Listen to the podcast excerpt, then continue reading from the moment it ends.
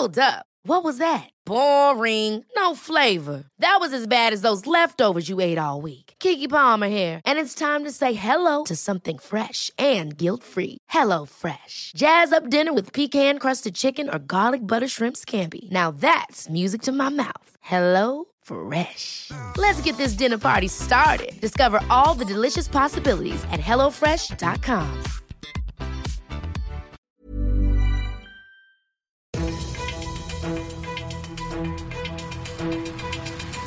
95 5 Charivari, das München Briefing, Münchens erster Nachrichtenpodcast. Heute mit Heiko Seringer und diesen Themen. Mann aus Erding bedroht Deutsche Bank mit Bombe und Radfahren an der Isar ist seit heute wieder möglich. Herzlich willkommen zu einer neuen Nachrichten-Podcast-Ausgabe. Jeden Tag gibt's in fünf Minuten alles Wichtige aus unserer Stadt, jederzeit als Podcast und um 17 und 18 Uhr im Radio. Schrecksekunden heute in Erding. Zum Glück hat die Angestellte einer Bank sofort reagiert, denn es gab eine Bombendrohung. Harald Pataschitsch von der Polizeiinspektion Erding. Was ist genau passiert? Heute in den frühen Morgenstunden gegen circa 5.30 Uhr erhielt eine Service-Hotline einer deutschen Bank einen Anruf von einem zu der Zeit noch unbekannten Mann, der damit drohte, eine Bombe in die Bank zu werfen und dann das Gespräch beendete. Daraufhin sind wir alarmiert worden, die Polizei. Wir haben die Bank abgesucht, haben nichts Verdächtiges gefunden und im Rahmen der Ermittlungen stießen wir dann auf einen 52-jährigen Erdinger Bürger, den wir dann auch widerstandslos in seiner Wohnung festnehmen konnten. Mhm. Wie haben Sie diesen Täter gefasst? Über die Rufnummer, die der Tatverdächtige benutzt hat, sind wir auf einen Namen gekommen, auf eine neue Anschrift, neue Telefonnummer und dann haben wir im Rahmen weiterer Ermittlungen seinen Hintergrund verifizieren können und dann haben wir ihn festgenommen. Harald Pataschitsch von der Polizeiinspektion Erding über einen Mann, der die Deutsche Bank in Erding mit einer Bombe bedroht hat und festgenommen wurde.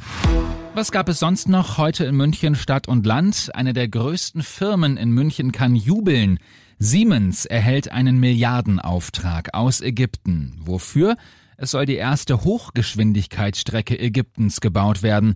Der Auftrag hat einen Wert von drei Milliarden Dollar. Der Isar-Radweg ist wieder offen. Das hat das Baureferat bestätigt. Wegen des Hochwassers war der Weg auf der Ostseite der Isar dicht, der Flauchersteg und der Marienklausenweg waren aber die ganze Zeit offen.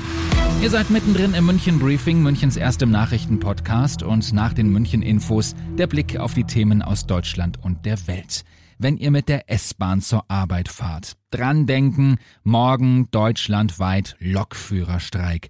In München Stadt und Land soll jede S-Bahn-Linie mindestens stündlich fahren, die S8 alle 20 Minuten. Charivari-Reporterin Tanja Wagner. Peu à peu hatte die Deutsche Bahn in den letzten beiden Tagen die Ersatzfahrpläne für die einzelnen Regionen veröffentlicht, online und in der Bahn-App teilweise erst im Lauf des heutigen Tages. Viel zu spät, kritisiert der Fahrgastverband.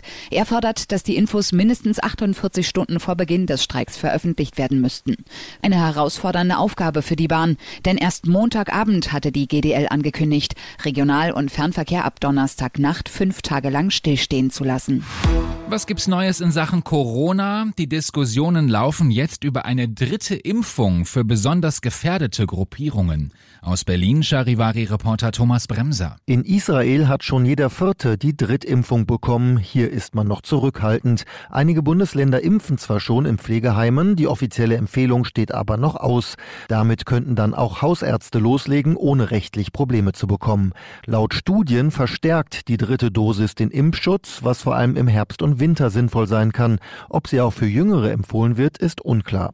Die Impfkommission prüft außerdem, Schwangeren grundsätzlich eine Corona-Impfung zu empfehlen. Und zum Schluss reden wir übers Geld. Bislang gab es beim Euro-Lotto 90 Millionen als Höchstgrenze zu gewinnen. Die soll nun angehoben werden auf 120 Millionen Euro. Und es soll nicht nur einmal in der Woche gespielt werden, sondern zweimal. Der Euro-Lotto-Jackpot wird in 18 Ländern gespielt. Über 100 Euro-Lotto-Jackpot-Millionäre gibt es allein in Deutschland. Ich frage mich nur, wenn man 120 Millionen gewinnt und sich alle Wünsche erfüllt, dann hat man immer noch 118 Millionen. Unvorstellbar, oder? Ich bin Heiko Seringer, wünsche euch einen schönen Mittwochfeierabend. 95 5 Charivari, das München Briefing. Diesen Podcast jetzt abonnieren bei Spotify, iTunes, Alexa und charivari.de. Für das tägliche München Update zum Feierabend. Ohne Stress, jeden Tag auf euer Handy.